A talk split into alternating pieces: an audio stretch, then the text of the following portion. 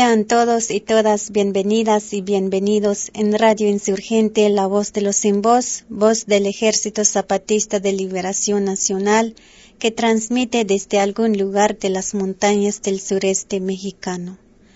En esta ocasión les traemos para ustedes información sobre las reuniones que han tenido los delegados de la Comisión Sexta del Ejército Zapatista de Liberación Nacional, con adherentes y adherentas de la otra campaña en San Luis Potosí y en Coahuila. Y recordaremos algunas de las palabras que dio el delegado Cero en esos mismos lugares el año pasado en el primer recorrido de la Comisión Sexta como parte de la otra campaña.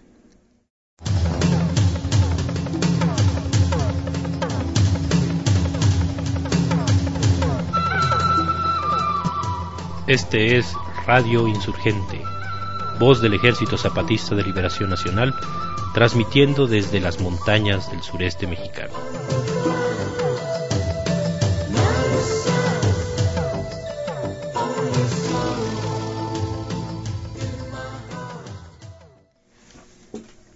El 17 de mayo de 2007, los comandantes Moisés y Sandra delegados de la Comisión Sexta del Ejército Zapatista de Liberación Nacional, que recorren la región norte y centro, estuvieron en la ciudad de Matehuala, en el estado de San Luis Potosí. El compañero comandante Moisés dio una palabra a los adherentes de la otra campaña para explicar cuál es el objetivo de este segundo recorrido. También explicó cómo era el sufrimiento de los indígenas antes de 1994.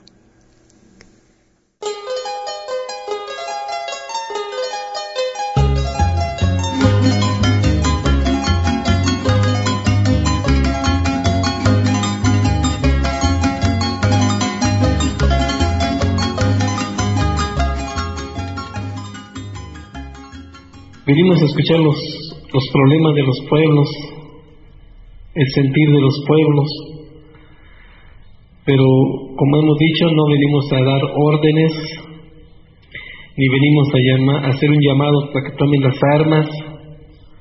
No es eso, porque nosotros lo, que, lo único que queremos es la vida. Nosotros amamos la vida, luchamos por los que vienen atrás de nosotros. En Chiapas hay varias lenguas, lo decimos, pero todos somos despreciados. Decían los gobernantes que valían más los animales que nosotros. Se preocupaba más de los animales, de salud de sus animales que nosotros.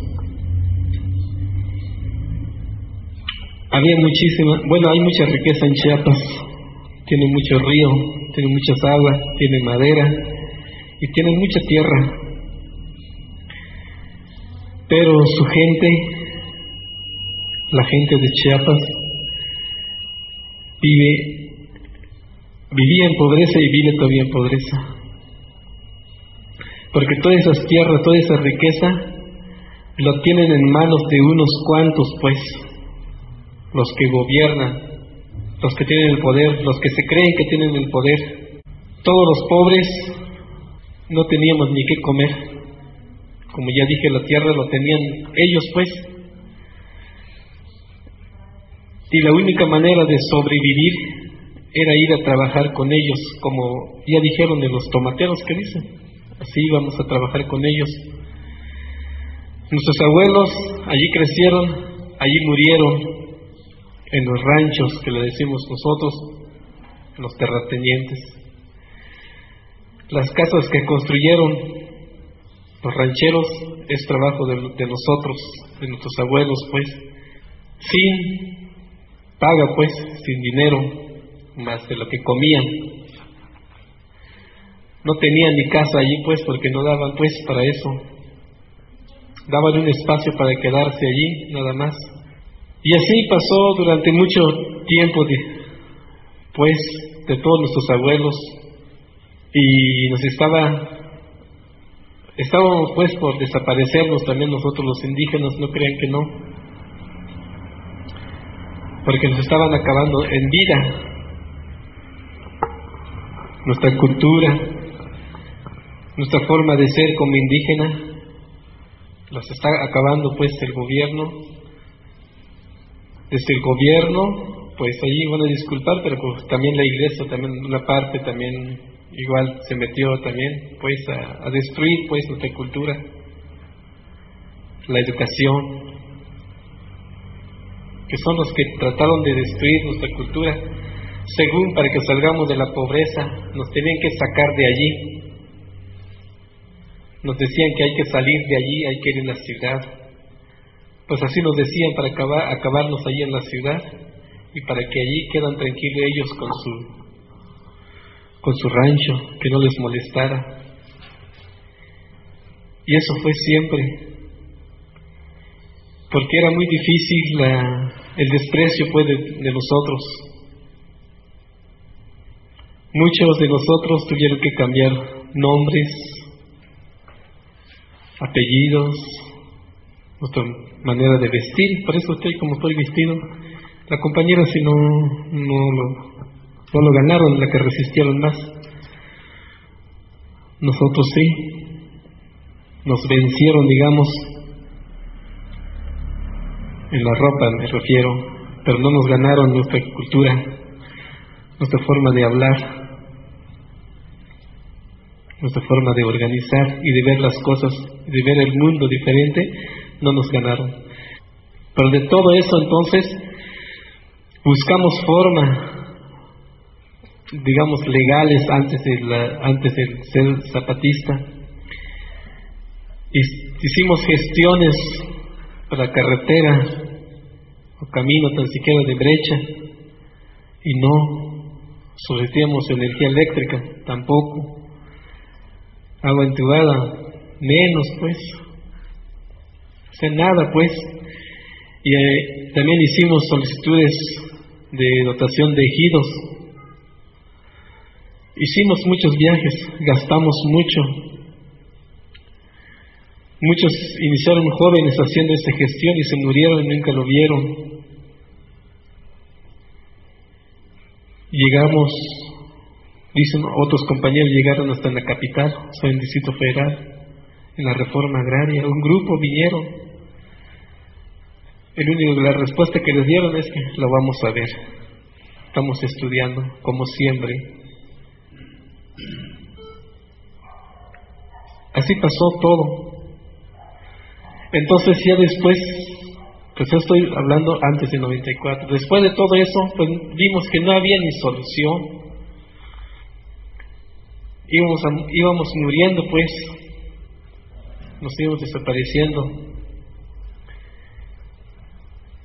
Pues ya nos integramos a la organización, empezamos a ver cambio, apoyando entre nosotros, formando pequeños trabajos, trabajos alternativos, como le dicen, ya de salud, lo que sea, ¿no? Pero ya formando como una organización diferente, porque también vimos el engaño de otros que llegaban como indigenistas, llegaban los partidos políticos, más si tenías problemas de tierra, luego te dicen, no, te lo gestionamos cuando llegue el gobernador. O los indigenistas decían, no, pues lo vamos a ver todo eso. Llegaban pobrecitos, o algunos tal vez pasantes de alguna licenciatura, pues ya poco rato, pues ya regresan con paga, regresan con camionetas o regresan con carro, lo que sea, pues. O sea, todo cambiado. O sea que nosotros solo servíamos para escalera, pues. Todo el tiempo así fue, solo servíamos para que suban en el poder o que se hagan su riqueza.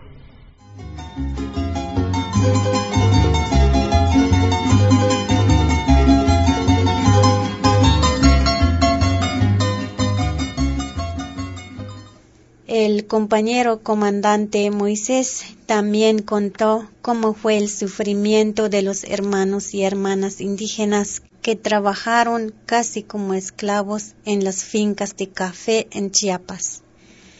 Y dijo que todo el sufrimiento y la injusticia contra nuestros pueblos es lo que nos llevó a organizarnos y tomar las armas en 1994.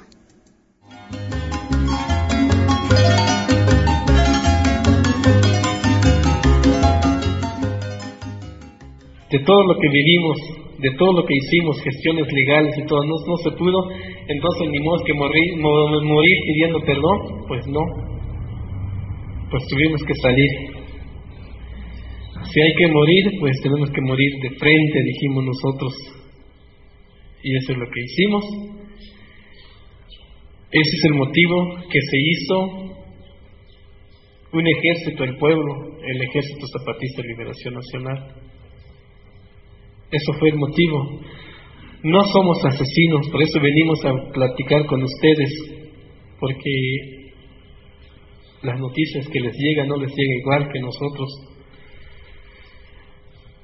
Nos, nos dicen en otro lado que nos dicen que somos asesinos,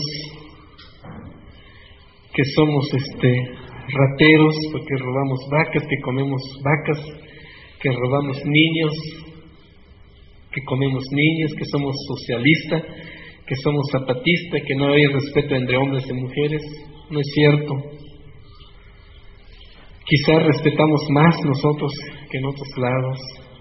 Nosotros a las compañeras, aún sin, aunque no fuera nuestra compañera, o sea, que aunque no fueran, fuéramos de pareja, nos respetamos más.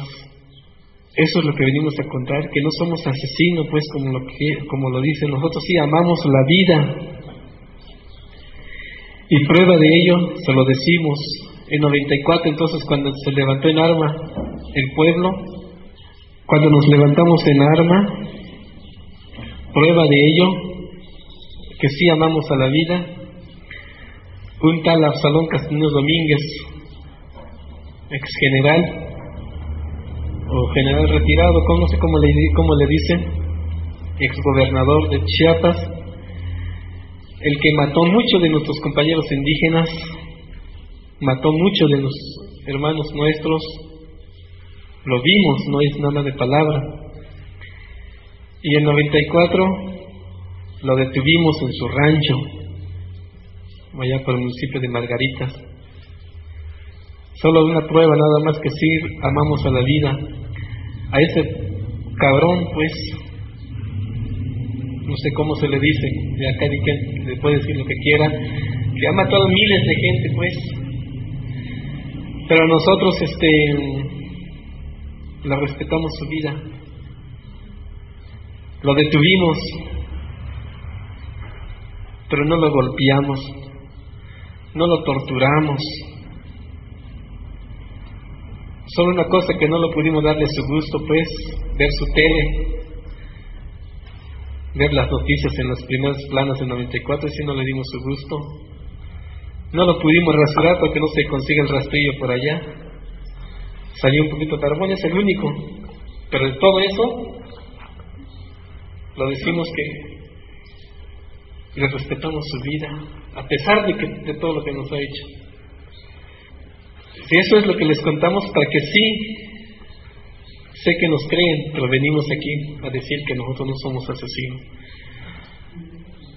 Luchamos por la vida de todo ser humano, no solo de nosotros los indígenas. Si fuera de nosotros, desde cuando nos hubieran dado todo lo que queremos. No, nosotros queremos que haya vida. Más lo que queremos, vida del futuro, nosotros, como sea, ya somos viejas y viejas. Un poco, pues, porque somos jóvenes todavía, pero ya digamos que ya la probamos el dolor. Pues ya si nos toca, pues ya nos toca, pues. Pero nuestros niños, nuestras niñas, lo que siguen de la humanidad, hay que darle vida. Y ese es nuestro compromiso nosotros.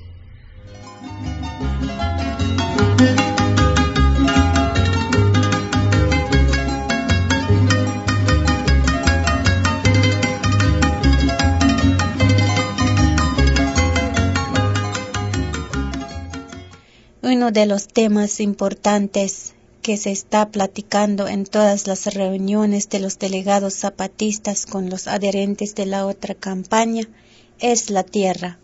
Sobre esto, el compañero comandante Moisés dijo, Los que vienen afuera sí pueden explotar la tierra. ¿Y cómo los que están adentro no pueden explotar la tierra? ¿Cómo está eso? Eso es lo que hay que pensar aquí con la cabeza, pues. Pero pensando mirando abajo, no pensando allá arriba. Si pueden explotarlos de afuera, también nosotros podemos explotar la tierra.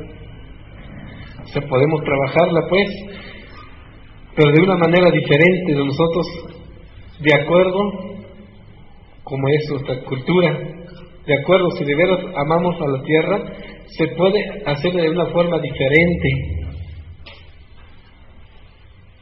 La madre tierra, como decimos nosotros, es nuestra madre y de por sí es nuestra madre todos. Se puede mejorar. Pero desde aquí nosotros hay que pensar pues qué hacer pues. No aceptemos pues esos engaños de afuera. Como decía que antes en 94 no había tierra. Pero ya en 94 pues como bien saben no le pedimos permiso pues a los rancheros porque finalmente no era de ellos Muchos de ustedes a lo mejor piensan, ay Dios, ¿por qué le quitaron su rancho a aquel pobre? Y no, no era de ellos pues, porque los que estuvieron allí fueron nuestros abuelos, pero fue por engaño como los fueron quitando sus tierras. Y como nuestros abuelos no saben leer ni escribir, pero los que gobernaban eran los mismos, tenían ingenieros, tenían el notario, tenían todo, hacían los papeles y solo hacían firmar a nuestros abuelos como no sabe leer. Y al rato dicen, esta tierra es mío y vas a trabajar aquí si quieres o si no salte. Entonces, todos los ranchos de por sí eran nuestros abuelos, entonces en 94 pues, pues se vuelve a nosotros, decimos nosotros recuperamos. Así, con esa palabra, recuperamos nuestra tierra. La tierra que recuperamos entonces lo estamos trabajando en colectivo. Ningún pedazo de tierra se ha repartido. Lo que se recuperó no se reparte. Es para todos, pues. Digamos, si alguien aquí no tiene tierra, se va a necesito vivir. Que vaya de respeto. Tiene donde vivir, pues. Porque decimos nosotros, porque así nos educó nuestros abuelos, que la tierra no se vende, porque nuestra madre. Y dicen pues el que vende la tierra es que no tiene madre pues. Así decimos, porque así es. Entonces no se reparte, se está tratando de mejorar, se está viendo eso de, que, de no meter químicos pues. Y donde se le ha metido químicos se está tratando de mejorar con trabajos de abonos orgánicos que les decimos. Muy poco, no venimos a mentir, como ya digo, no tenemos mucho avance, pero vamos tomando camino, decimos. Tenemos camino, que no hemos avanzado, es otro rollo, como dicen, pero conocemos entonces que hay que mejorar la tierra, cuidar nuestra agua y mejorar la tierra.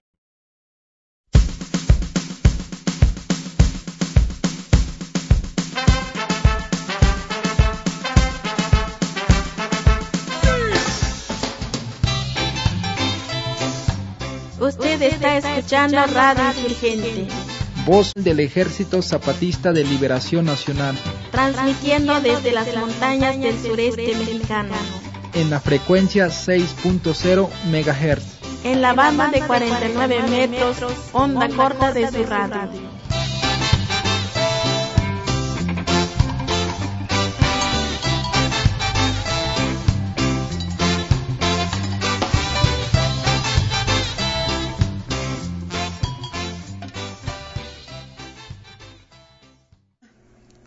La comandanta Sandra dio su palabra para compartir con los adherentes de Matehuala cómo era la situación de las mujeres y de la tierra en Chiapas antes de 1994.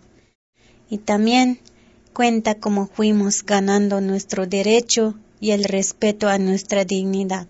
A nosotras como mujeres no nos querían ver porque somos indígenas. Nos dicen que no somos bien limpios y limpias como ellos, pues, más bien a los ricos. Entonces, ¿por qué antes no teníamos ni zapato, ni ropa? Aunque tengamos ropa, pero no sé cómo les dijera, no sé cómo dicen aquí, pero nosotros allá le decimos parchaditos o remendados. Así vamos, así salimos.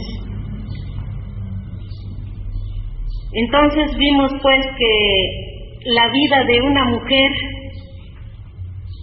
es totalmente despreciada. Ahí me van a disculpar si no sé decir bien porque no es mi lengua. Si fuera que lo, lo entiendan totil, sí lo puedo explicar bien. ¿O alguien sabe totil? Bueno, entonces así está pues nuestras mamás. Da pena contar, como que no sé qué, que como que no, no sé qué nos da pues al contar esto. Nuestra mamá lo vimos cómo sufre y cómo sufrió nuestras abuelas.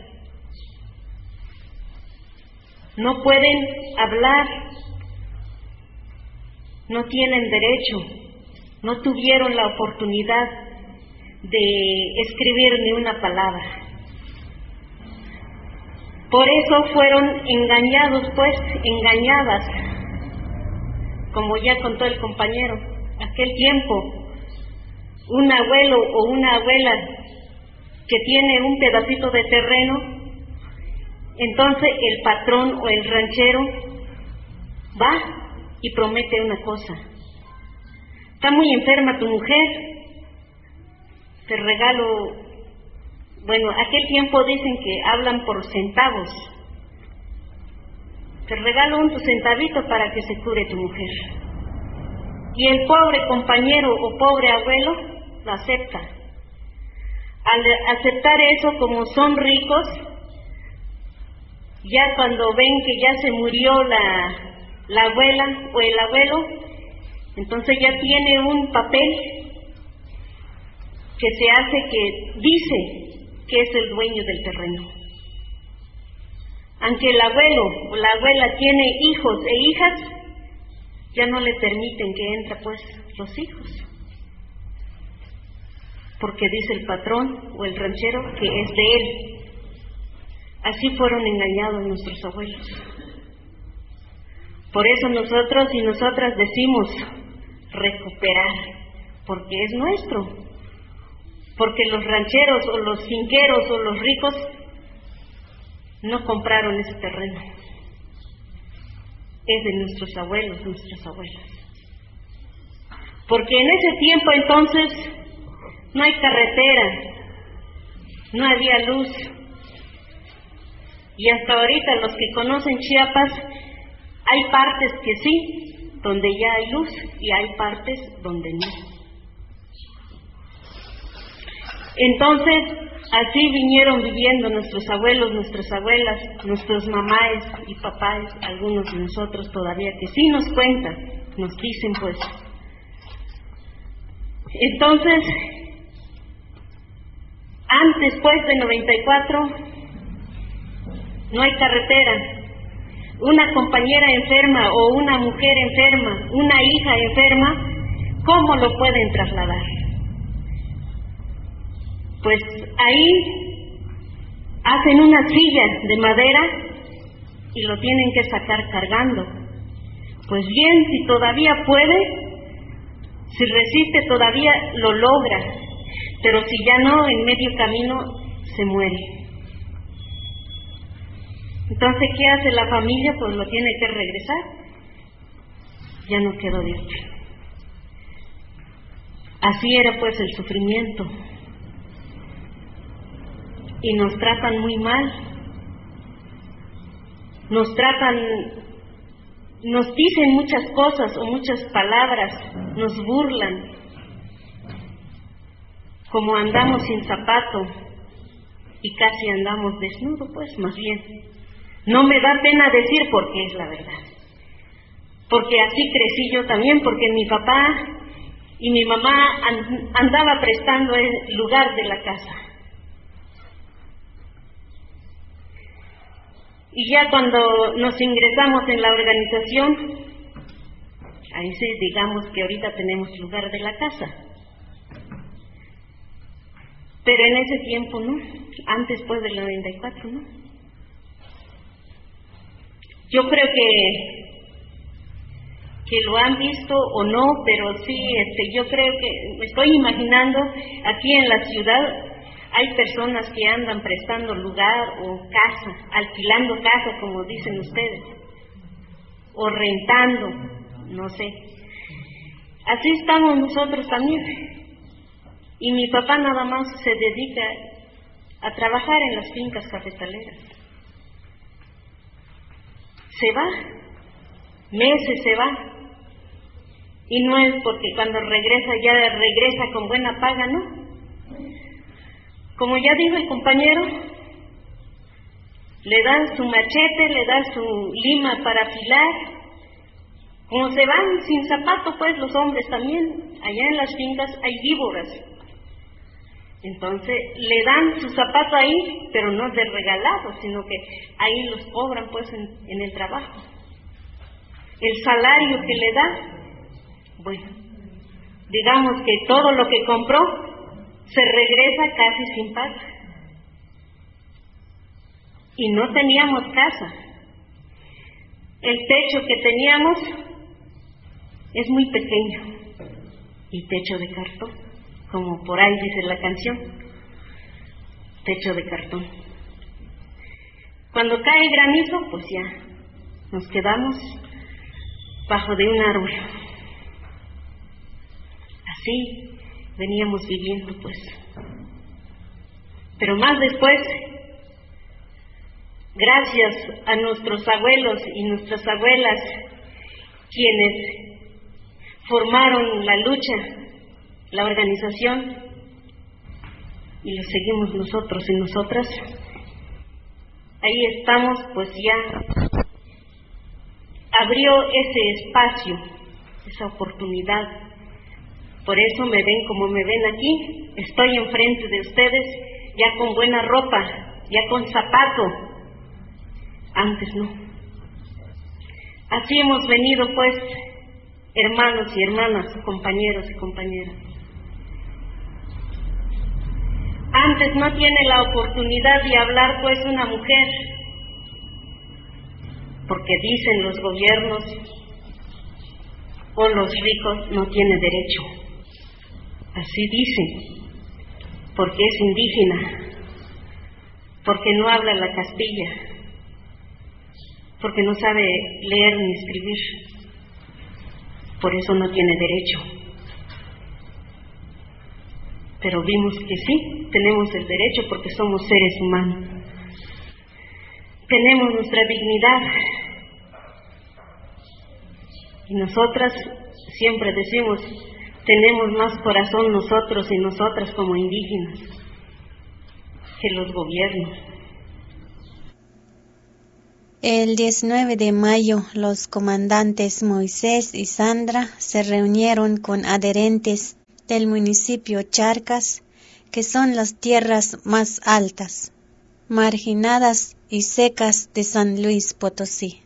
En ese lugar estuvo el compañero su comandante insurgente Marcos en la primera parte de la gira de la otra campaña.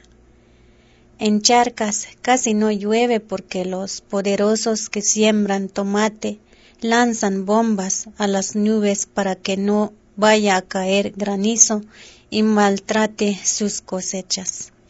Además de esa parte de nuestro país sale mucha plata y zinc, pero los campesinos tienen que emigrar al norte porque ellos no tienen ni para comer.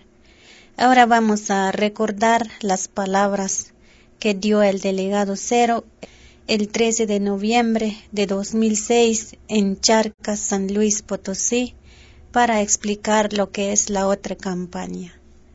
Su palabra también nos cuenta los problemas que sufren los compañeros y compañeras de ese lugar. De todo lo que estamos haciendo aquí, la otra campaña, así le decimos porque no es para agarrar un puesto, lo que estamos haciendo es preparando un movimiento, así como el de la revolución y como de la guerra de independencia, pero no con las armas, sino con lucha pacífica y que todos nos levantemos al mismo tiempo y votemos a todos los políticos, a todos, no vamos a respetar ninguno, presidente municipal, regidor, gobernador, diputado local, diputado federal, senador, presidente, su esposa del presidente, todo pues eso, quitarlo. Ya si quitamos eso, queda un buen tanto de dinero. Compañeros, ¿qué les va a decir Fox o Calderón de aquí ni sabe que existe Charcas. No sabe, él sabe nada más que está San Luis Potosí y ahí le manda a decir a, a De los Santos y el otro se roba un tanto, otro tanto se roba el diputado, otro tanto el presidente, otro el regidor y ya la gente no le llega nada. Entonces, pero eso sí, a la hora de cobrar el impuesto, ah, cumples. Y a la hora de cobrar la luz y el agua y el drenaje y la renta y a la hora que vas a vender tu producto, unas monedas, y a la hora que vas a comprar para comer o vestirte, no alcanza, ya. ¿Qué haces pues? Ni modo que no vas a comer, pues le remiendas el calcetín otra vez, o vuelves a ponerte el mismo sombrero, lo que sea, porque no hay para dónde hacerse. Que va a estudiar el niño en la escuela, porque es gratuita. Le piden cuota para la fiesta del maestro, que tiene que llevar uniforme, que tiene que comprar el cuaderno, que tiene que comprar el libro, que tiene que dar cuota para no sé qué, y todo resulta que está pagando la escuela. ¿Y de dónde? Pues que no va a la escuela. Y entonces, ¿para qué es niño si no lo dejan estudiar? Entonces nosotros decimos, quitamos a todos esos y de una vez, ¿para qué nos detenemos? De una vez vámonos también con los propietarios, que los que la empresa esa de tomate sea propiedad de los trabajadores y que se vaya el patrón, que la mina sea propiedad de los trabajadores, de los mineros y que se vaya el patrón. Y así en cada lugar, que cada quien sea dueño de la riqueza y entre todos nos pongamos de acuerdo y vas a ver cómo vivimos mejor. Eso es lo que nosotros estamos diciendo y lo que estamos proponiendo y los invitamos a que lo piensan porque aquí no se trata pues de que vamos a ser presidente, vamos a ser gobernador, no. Se trata que la misma gente se organiza para exigir sus derechos. Aquí hay unos compañeros que son de la otra campaña y se van a reunir el día 10 de diciembre a las 2 de la tarde en la casa de Jesús. Lleguen, no, no les vamos a pedir cuota, pero no vamos a dar gorras, ni tortas, ni nada. Vamos a escucharlos, y entonces vamos a aprender ahí de ustedes. Y todo lo que estamos haciendo es un que se llama Programa Nacional de Lucha. Porque ya ves que llegan los políticos y dicen, yo prometo no sé qué cosa en el antiplano. Pero no les preguntan. Nosotros lo que vamos a hacer es, no, en el antiplano se va a hacer esto. ¿Por qué? Porque la gente del antiplano dijo que esto es lo que se necesita. Agua, que se acaben los cañonazos de Ion contra las nubes, que se reparta la tierra, que haya precio para el producto, que haya buenas condiciones laborales para los mineros, que haya buenas condiciones, se respete el salario y la jornada laboral de las maquiladoras, todo lo que tiene cada quien. Pero no es que alguien lo inventó, sino es lo mismo la gente que dijo. Ustedes lo saben lo que está pasando aquí, que mucha gente se está yendo a trabajar a otros lados. O sea, como que se está despoblando. Y saben que también que los ejidatarios que vendieron su tierra y que no se fueron al otro lado, ahora están de peones en su misma tierra, pero ahora es el dueño es otro. Entonces, lo que está pasando es que aquí van a mandar los gringos. O sea, México se va a desaparecer. Ya no va a haber patria, ni bandera, ni himno nacional, ni cactus, ni nada. El antiplano va a ser un desierto como el de Arizona y aquí van a estar los gringos y nosotros vamos a estar de sus sirvientes. Si no hacemos nada, los gobiernos van a acabar de vender el país y cada vez nos va a ir peor. Parece que ya no puede ir peor, sí puede ir peor. Nosotros ya lo vivimos, que es que alguien se muera sin que nadie se dé cuenta. Es lo que nosotros decimos, que se olviden de uno y que no importa si se muere, si vive, si sufre ni nada, que seamos como animales, como perros de la calle que a nadie le importa. Eso es lo que va a pasar, compañeros y compañeras. Entonces nosotros los invitamos a que se unan, no al STLN, ¿sí? sino que su misma organización la unan con otras para que cuando hay un problema nos apoyamos. Si los mineros tienen una demanda, nosotros apoyamos con otras organizaciones. Si los ejidatarios del SEDASO tienen problemas, los apoyamos. Si las trabajadoras de las maquiladoras, así nos vamos apoyando. Y también si hay problema en otro lado, ustedes apoyan. Hasta que ya terminamos de ponernos de acuerdo todos. Y entonces sí vamos por esos de arriba. Esta fue la palabra el compañero subcomandante insurgente Marcos en noviembre de 2006 durante el primer recorrido de la otra campaña por México. Ahora vamos a escuchar una canción que se llama Madre Tierra que nos canta el compañero comandante David.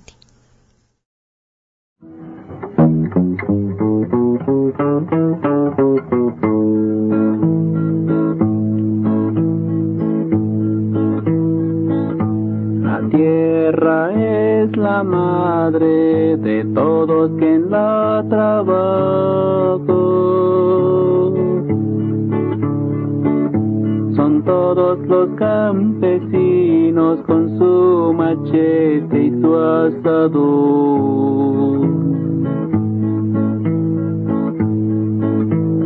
La tierra produce alimentos para dar de comer a sus hijos.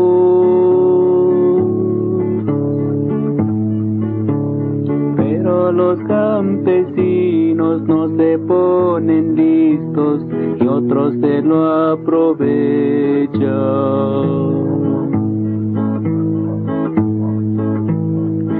dejemos que los terratenientes se abusen de nuestra madre tierra.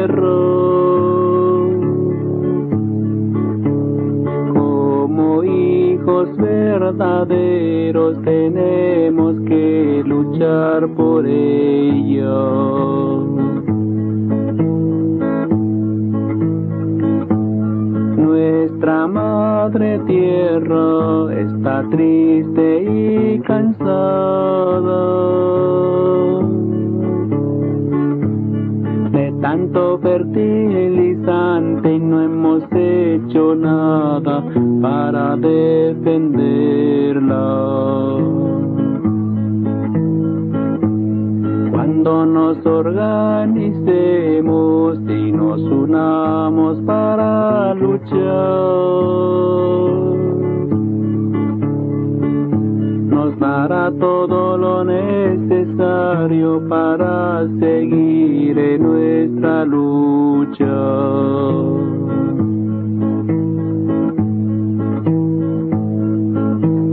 madre de los campesinos, vida del pueblo trabajador. Llegó la hora de rescatarte de las manos del explotador.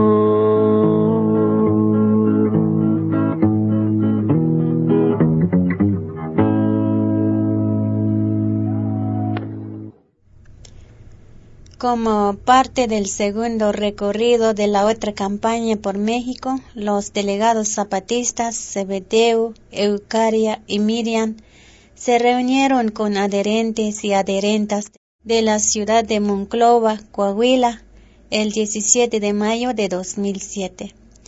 En ese lugar hay muchas fábricas, la más importante es una que se llama Altos Hornos de México, que antes era del gobierno y ahora es de un hombre poderoso, socio de Raúl Salinas de Gortari.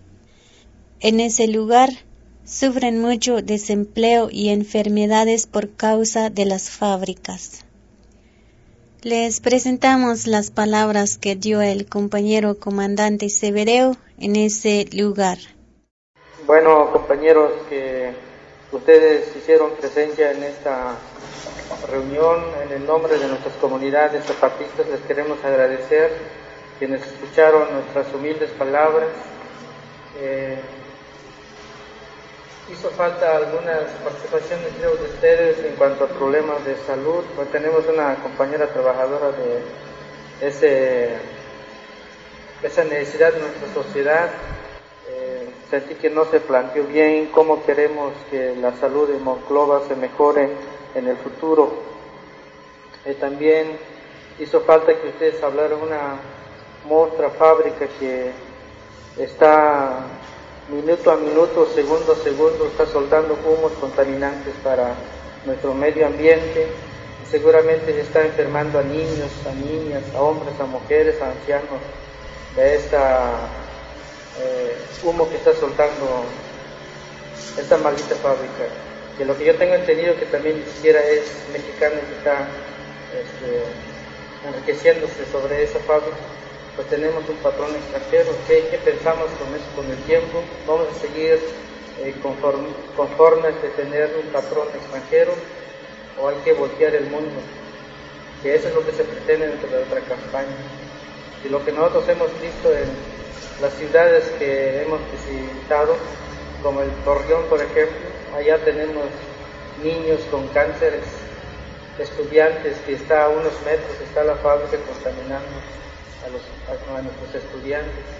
Y lo mismo veo aquí en Monclova, pues no sé en qué lado queda de esta ciudad, pero ahí tenemos una fábrica que está contaminando a nuestros niños, a nuestros niños.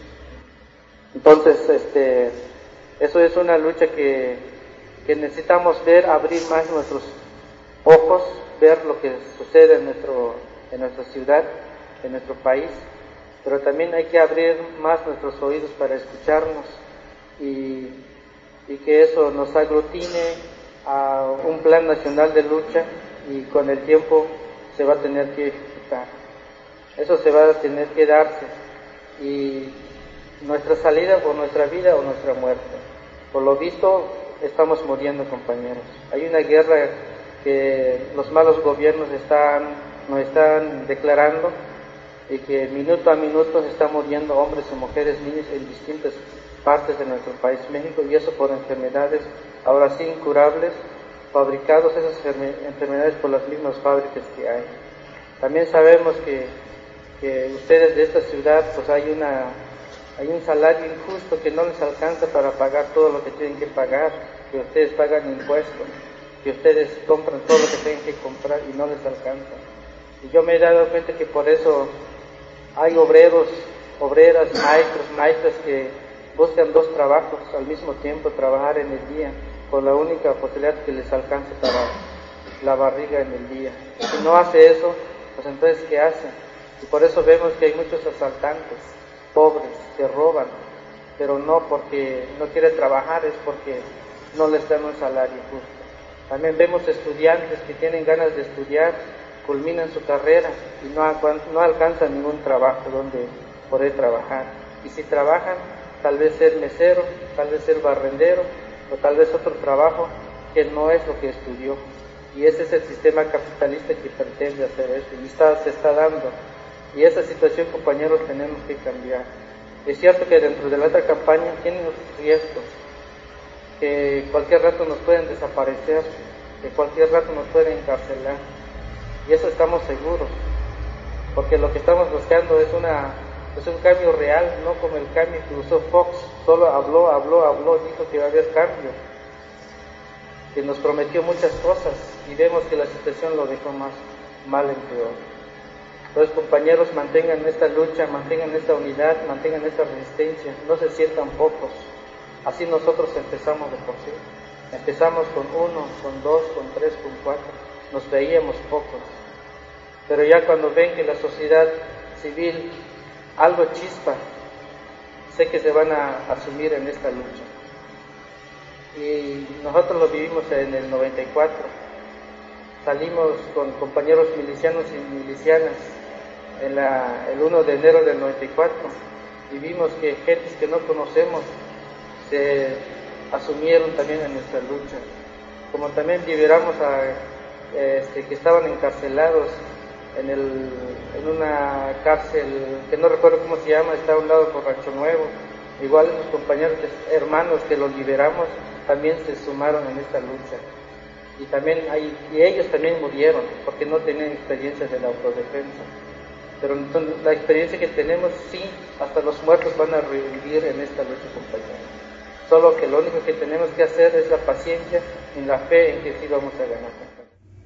En la reunión de Monclova, la comandanta Eucaria dio su palabra para explicar los trabajos colectivos que hacen las mujeres zapatistas en Chiapas. Escuchemos lo que dijo. Yo también quiero compartir con ustedes sobre los trabajos colectivos de las mujeres que tenemos allá en los pueblos zapatistas. Nos hemos organizado en varios trabajos colectivos como artesanía de bordado, crianza de pollo, hacemos pan, hacemos hortalizas.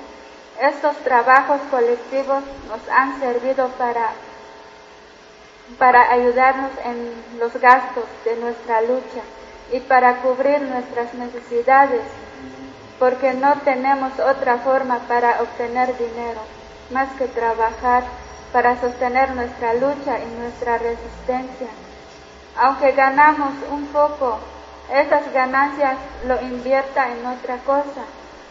como allá no tenemos molino de mixtamal y dan propuesta para conseguir, para que así las mujeres tengan más tiempo de hacer otro trabajo. Ellos toman la decisión, ahí nadie impone cosas. Estos colectivos de mujeres cuentan con sus representantes del pueblo y coordinadoras de municipios autónomas. Ellas mismas lo administran sus dineros porque ahí no tenemos otra forma. Para conseguir dinero más que trabajar, para sostener nuestra lucha y nuestra resistencia. También participamos en las reuniones del municipio como consejas, miembros de la Junta de Buen Gobierno. Tomamos turno en cada ocho días, realizamos trabajos como promotoras de salud, promotoras de educación, comisión de producción, comisión honor y justicia, porque vemos que es necesario la participación en, estos trabajos, porque para apoyar a las mujeres, porque a veces nos da pena con un promotor de salud para la justicia atiende, problemas de las mujeres en caso de violación. También hemos logrado tener otros cargos como responsable local del pueblo, responsable regional de la región, hasta llegar a ser miembro del comité. Para, para llegar a lograr estos cargos no ha sido fácil para nosotras, tenemos que trabajar y luchar contra todo. Y para nombrar nuestras autoridades es a través de una reunión con todos los compañeros bases de apoyo. Ellos eligen que sepa mandar obedecer. Todos estos años vemos el avance de, nuestra, de nuestros trabajos junto con los compañeros, pero falta mucho para aprender aunque es difícil, pero si estamos conscientes para luchar, poco a poco se va a lograr lo que queremos. Nosotros estamos muy conscientes en esta lucha revolucionaria. Estamos aquí nosotros para escuchar y para conocer nuestra realidad que estamos viviendo. Ustedes y nosotras llevamos juntos este coraje y este dolor y vamos a juntar nuestra fuerza y nuestra voz y juntos vamos a luchar para construir desde abajo a la izquierda para una vida mejor para el futuro de nuestros hijos. El delegado Cero también estuvo en Monclova el 19 de noviembre de 2006 en el primer recorrido de la otra campaña. Vamos a recordar la palabra que dio ese día y que cuenta cómo es el problema que sufren los compañeros y compañeras que trabajan en las fábricas y cómo es su lucha para organizarse en contra de las empresas que los explotan. Resulta pues que el trabajador, el obrero, está en la fábrica o en la maquila, en Altos Hornos de México o en cualquier nombre que esté tomando la industria en nuestro país, y ahí ve que está trabajando tantas horas al día, llega, checa su tarjeta, recibe cierto equipo y se encuentra con otros igual que él o otras igual que ella. Y es ahí en el centro de trabajo donde empieza a desempeñar su labor y está junto con los que son semejantes de él. Ahí junto con ellos se empieza a dar cuenta de varias cosas. Una, de que los riesgos, peligros y lesiones que sufre uno puede ser los que sufra él. Por ejemplo, una maquinaria que le amputa un miembro a, un trabajador, un gas que lo está envenenando, una luz que lo deja ciego, lo elemental que se vive en cualquier fábrica, que es el riesgo a la salud del trabajador. Cuando sale de la fábrica o de la maquila o de cualquier empresa en la que trabaje, regresa a su casa y vuelve a estar solo. En esa casa es donde él tiene que enfrentar junto con su familia que el salario no da para vivir dignamente. Tiene que pagar la renta o tiene que pagar la hipoteca de la casa, tiene que pagar la luz, el gas, el predial, el agua. Si tiene hijos, tiene que ver lo de su educación, su ropa, su salud si alguien se enfermó. En ese lugar es donde está confrontando la injusticia que lo hace trabajar durante muchas horas y sin embargo lo que recibe de pago por, ese, por esa jornada laboral no le alcanza. Pero en su familia, en la calle donde está, fuera de la fábrica, el trabajador se encuentra solo. Y lo que hace el resto de la sociedad es convencerlo de que solo solitario, sin otros, tiene que resolver ese problema. Y le empieza a ofrecer falsas salidas, decimos nosotros, o falsas ideas de cómo va a resolver ese problema. Uno es decirle que tuvo mala suerte, que en realidad eh, su error fue no haber nacido con el apellido Viviriesca y ser hijo de Marta Sagún, o no apellidarse Fox, o no apellidarse Moreira, o cualquiera de los cabrones políticos que tenemos arriba o que es mala suerte, o que Dios así lo quiso, o que lo que pasa es que no estudió. Cualquiera que sea la respuesta que se dé ese trabajador o esa trabajadora, en el dado caso que piense que ese estudio va a ser un esfuerzo extra porque sus hijos no, no sigan el mismo camino, que sus hijos puedan estudiar y tener una profesión y puedan tener un trabajo digno y no sufran lo que él tiene que sufrir ni en su fábrica, ni en el transporte, y en su casa. Y entonces consigue trabajar, ahorrar, eh, privarse de algunas cosas para mandar a, su, a sus hijos o a sus hijas a la escuela, libra la primaria, que resulta que dice el gobierno que es pública y gratuita y laica. Y resulta que no, que tiene que pagar un uniforme, que le piden una cuota de padres de familias, que le piden una colaboración para la fiesta, otro para el cumpleaños del director o de la directora, y que esa escuela que era gratuita resulta que no lo es y se lleva una parte del presupuesto. Logra llegar a la secundaria y ahí resulta que los libros son más caros, que también hay colaboraciones, entonces la secundaria tampoco es gratuita. Llega a la preparatoria y también más costo. Llega a la universidad, si consigue entrar a una universidad pública, una universidad del Estado, también se encuentra que no es cierto que es gratuita, sino que tiene que pagar una colegiatura, una colaboración, tiene que pagar por un laboratorio, tiene que pagar por un seminario, tiene que pagar por algo que le está dando la universidad. Pero ese muchacho, muchacha, se esfuerza y termina la carrera. Así se le dice la carrera. Y quiero usar la imagen de la compañera Patti, que nos dijo, imagínense de una corredora un corredor que hace la carrera, llega en primer lugar, gana y a la hora que va a recibir el premio lo recibe otro otra. Y eso es lo que pasa con la mayoría de la juventud en México que estudia.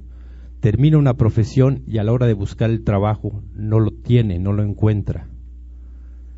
Y la explicación es que el que obtuvo ese trabajo o ese premio en la carrera es el que tiene palancas con el gobierno o con el empresario.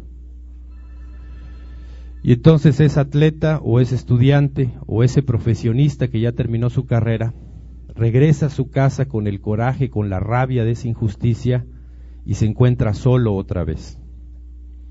Volvamos otra vez con el trabajador de Altos Hornos de México, con el minero de la Minera México, que regresa otra vez a su centro de trabajo y ahí empieza a encontrarse con otros que son igual que él y empieza alguien a meter la idea, ¿por qué no nos organizamos para defendernos?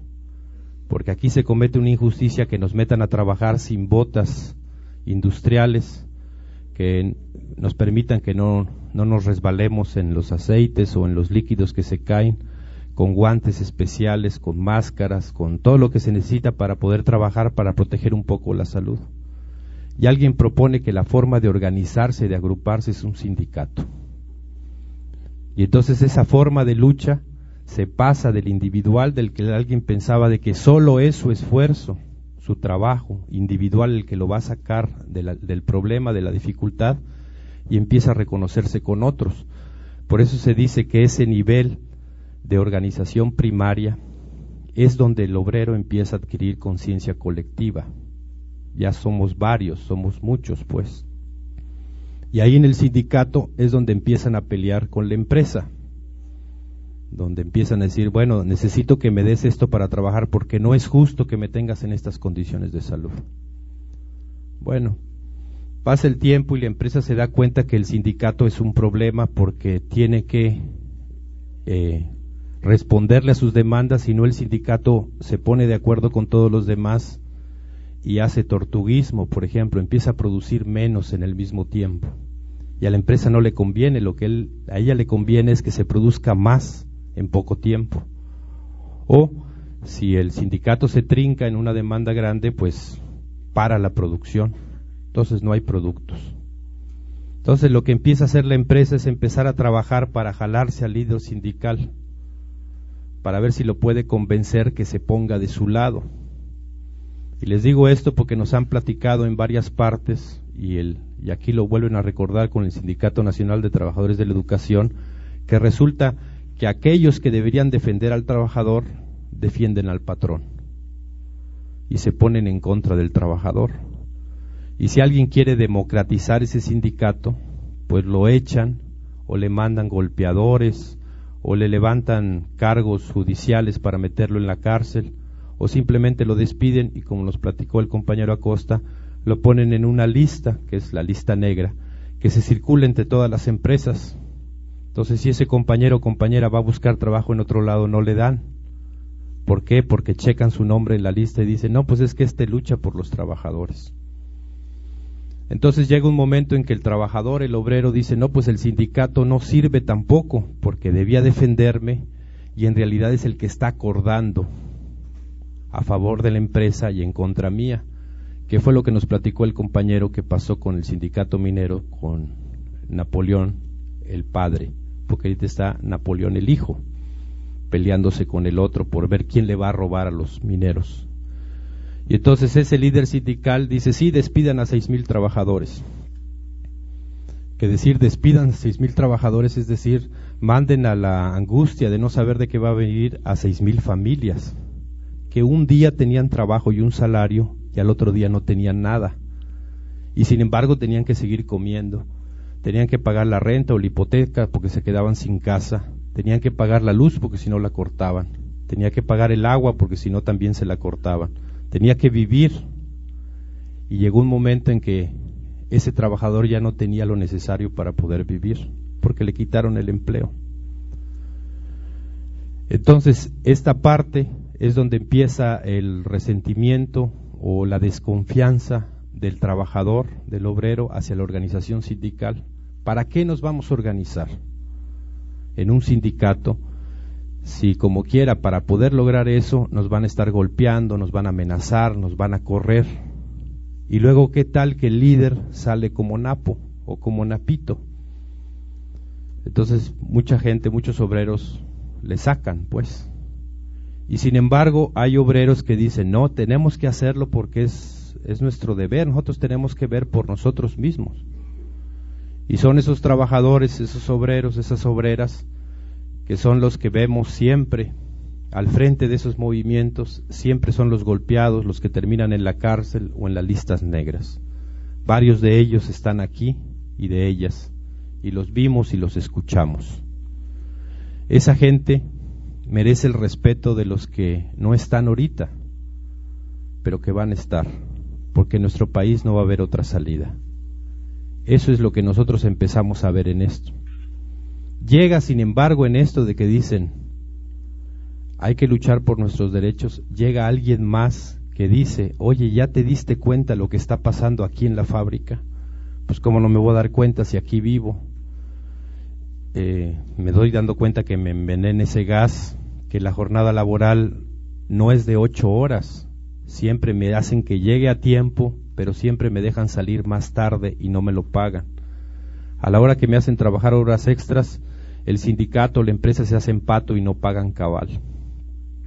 Pero este que está llegando está diciendo, no, fíjate bien, que lo que estás produciendo tú no es una mercancía cualquiera, es algo que vale mucho, que vale más, porque si no, ¿de dónde saca dinero el señor de Altos Hornos de México? ¿Y de dónde saca dinero Napito? Porque ni uno ni otro están trabajando en la línea de producción. Entonces, ¿de dónde están sacando el dinero? Y esta persona que llega les dice, es de tu trabajo. Y entonces el, solo un, algunos cuantos dicen, no, pues sí es cierto. En realidad, si sale Napito, la fábrica sigue trabajando. Si sale el patrón, el dueño de Altos Hornos de México, Altos Hornos sigue trabajando. Solo hay una cosa que si le quitamos, Altos Hornos no trabaja, los trabajadores, los mineros, los obreros. Si les quitan eso, entonces se paraliza. Ahí está el poder del sindicato que pudiera organizar eso.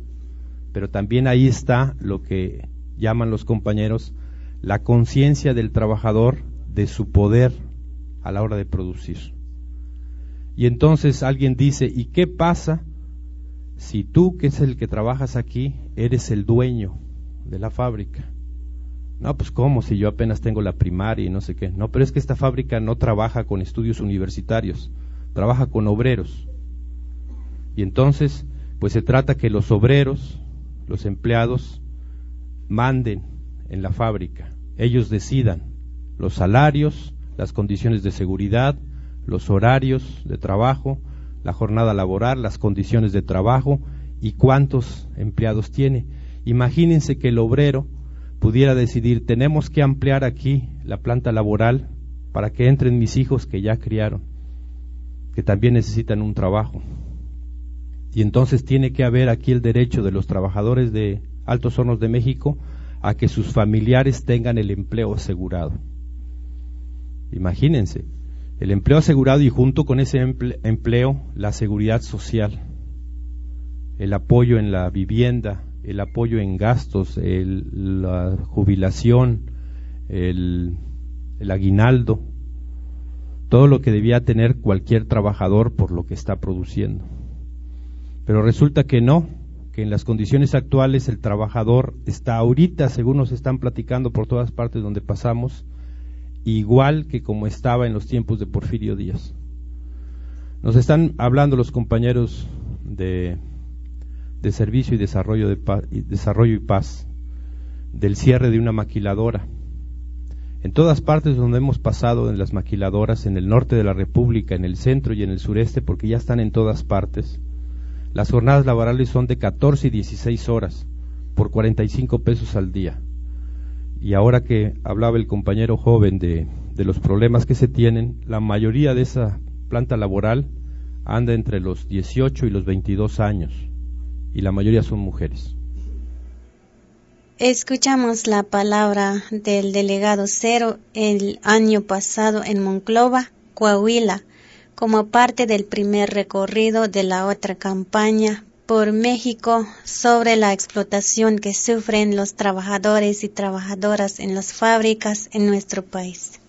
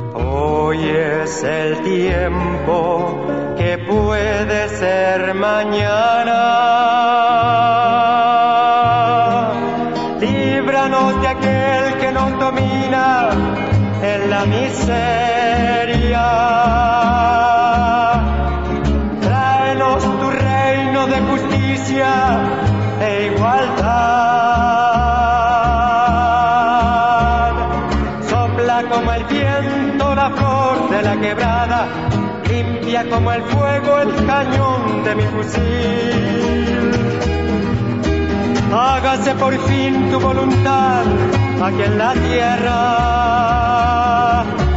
Danos tu fuerza y tu valor al combatir. Sopla como el viento la flor de la quebrada, limpia como el fuego el cañón de mi fusil. Levántate y mírate las manos para crecer. Estrechala a tu hermano. Juntos iremos unidos en la sangre. Ahora y en la hora de nuestra muerte. Amén. Amén.